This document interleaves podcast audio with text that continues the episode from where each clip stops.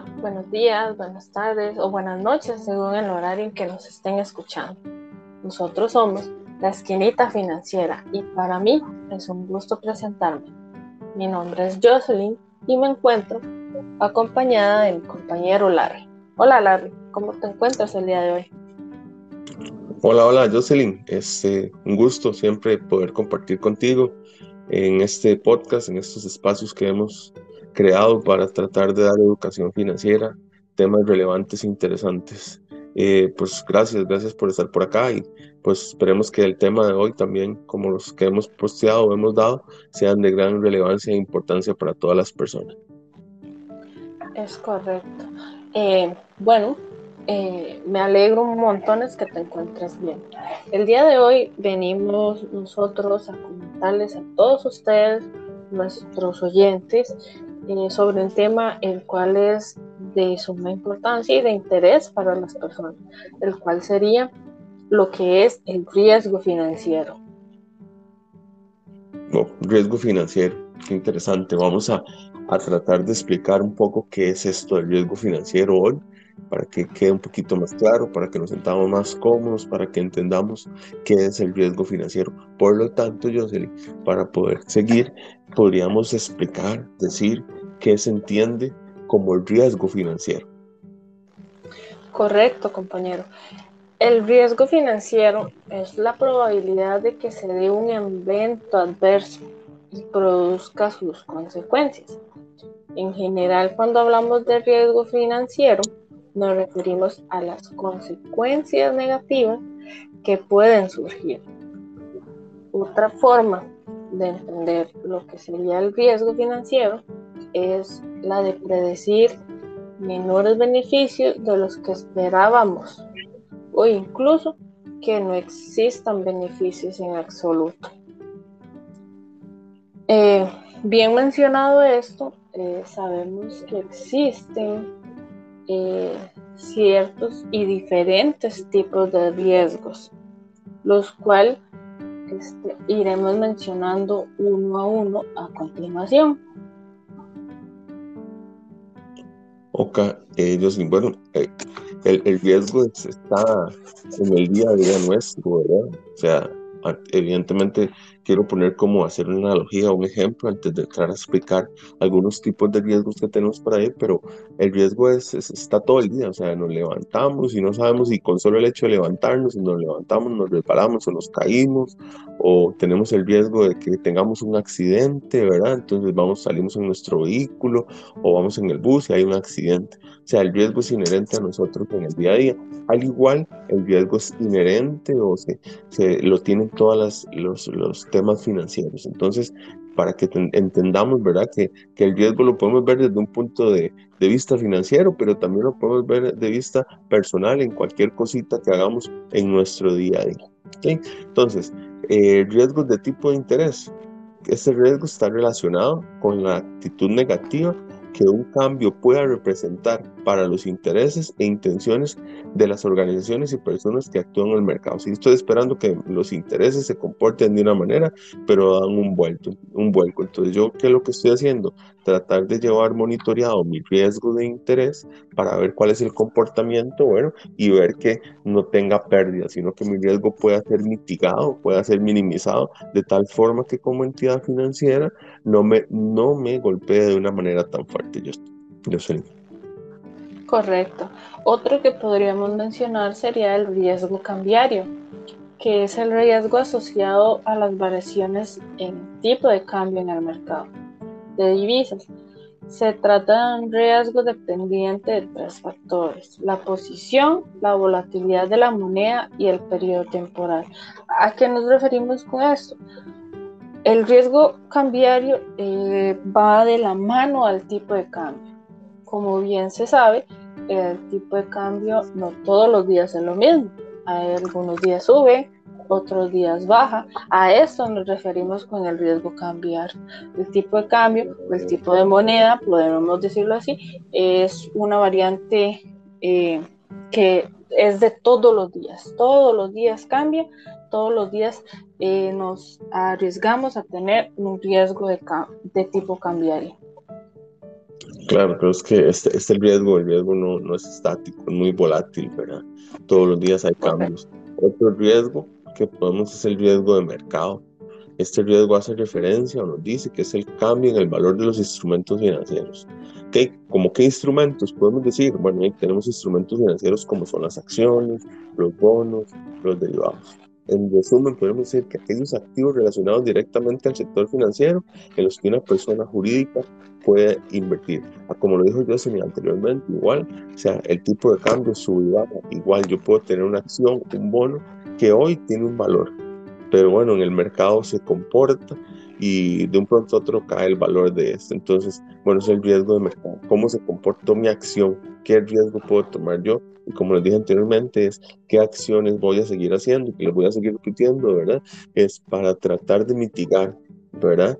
Que cuando vaya a ver, ya yo pueda predecir un riesgo de mercado de caída, que yo pueda con anticipación tratar de predecirlo para tratar de ver si me salgo, si me quedo o si puedo soportarlo para que la, la pérdida no sea fuerte y no me haga daño este, en la entidad financiera. Yo sé. Correcto. Eh, otro que podríamos mencionar es el riesgo de crédito. Ese se trata, eh, es un tipo de riesgo que se deriva de la posibilidad que una de las partes de un contrato no realice los pagos de acuerdo a lo estipulado en un contrato. En palabras simples y sencillas estamos hablando de que alguna de las dos partes eh, cumpla con los pagos eh, estipulados dentro del contrato. Bien se sabe que dentro de un crédito, eh, por naturaleza siempre nos dan una fecha y el monto el cual se debe de cancelar después de la fecha que se ha estipulado en ese contrato, ya ahí se van acumulando los intereses. Ese es el riesgo de crédito que se están presentando, que no eh, se presenten los pagos el día acordado. Ok, ok. Ese riesgo de crédito lo tenemos todos como forma curiosa, ¿verdad? O sea, así que si yo, yo tengo el riesgo de que si un familiar mío, mi mamá, mi papá, mi hermano me pide algún dinero, pues se lo presto y acordamos que me lo paga cuando le hagan el pago de su salario, de la quincena, pero por alguna razón no me pudo pagar, entonces yo tengo el riesgo de que ese crédito que le dice a mi, a mi papá, a mi mamá, no, no, no reciba ¿verdad? ese dinero que le presté.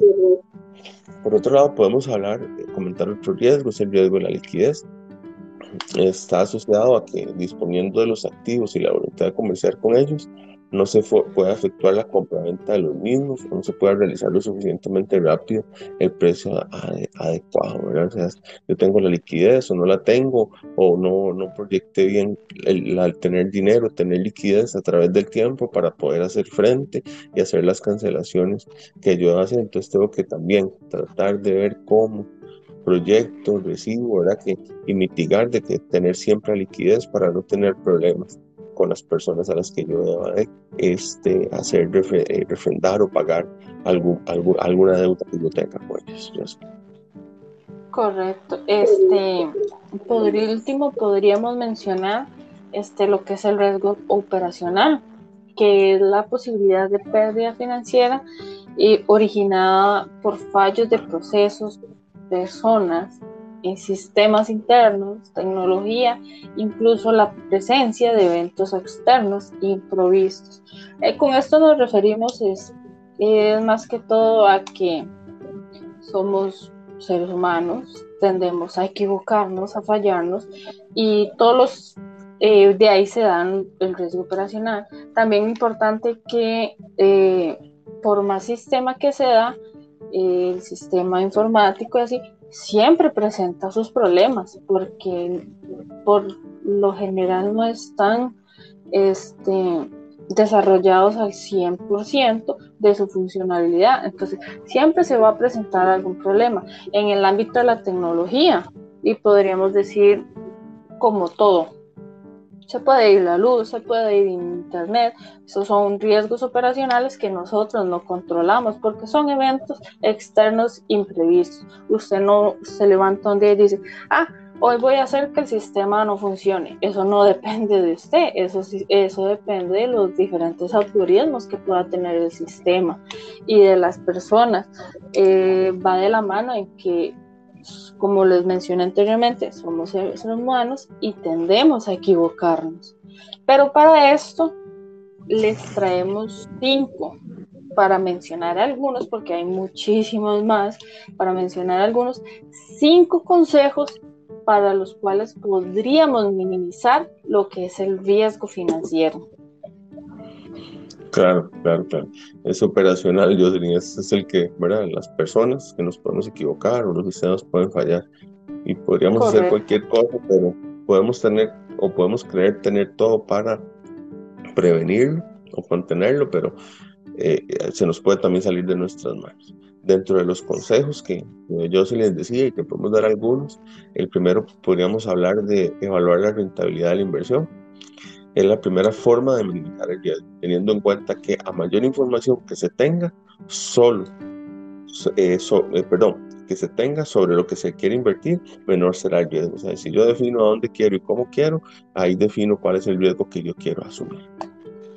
Es correcto. Otro consejo sería el de anticipar el futuro.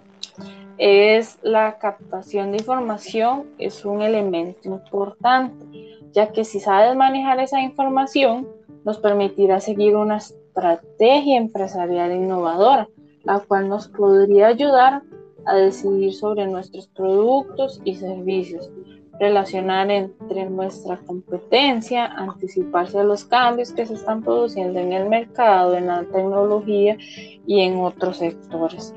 Entonces es importante tomarlo en cuenta. Otro que tenemos se llama diversificar el riesgo y, lo que dice esto es que se diversifica planeando un portafolio de inversiones haciendo referencia a lo que son inversiones, que equilibre las operaciones de alta peligrosidad con las de alta seguridad. aquí tengo que hacer cruzar dos variables, ver qué es muy peligroso y qué tiene alta seguridad para sopesar una cosa con otra, ¿verdad? O sea, no podemos tener todo en un mismo lugar porque es muy riesgoso. Debemos de tener fraccionado en varios lugares para minimizar el riesgo. Correcto. Y por último, pero no menos importante, utilizar herramientas para la gestión del riesgo financiero. Esto nos permitirá proteger nuestros activos mediante la contratación de seguros. Eso es súper importante porque nosotros no podemos predecir lo que nos va a pasar mañana. Por ejemplo, uno eh, como persona tiene un carro, lo más viable es tenerle un seguro. Tú no sabes qué va a pasar si eh, X o Y razón, eh, algún accidente en la calle, así, es importante tener un seguro porque tendrías un beneficio el cual eh, poder aplicar y ahí tendrías resguardado lo que, lo que anteriormente conocemos como nuestros activos. Claro, claro, yo sé. yo sí creo, ¿verdad? que pues con esto hacemos una, una idea muy general de los riesgos financieros que están ligados. Este, este podcast está muy enfocado en riesgo financiero. Para una entidad financiera. Entonces, creo que por lo menos con esto damos una pincelada, damos una claridad en qué es esto. Correcto. Este, para nosotros es un placer venir y suministrarles esta información. Como lo mencionó mi compañero Larry, es una pincelada porque es un tema bastante extenso, pero son puntos importantes y claves los cuales podemos tomar en cuenta. Este, es un placer para nosotros traerles esta información. Nosotros somos la esquinita financiera. Se despide usted Jocelyn. Y Larry y los esperamos en nuestro próximo podcast. Chao, muchas gracias por tu atención.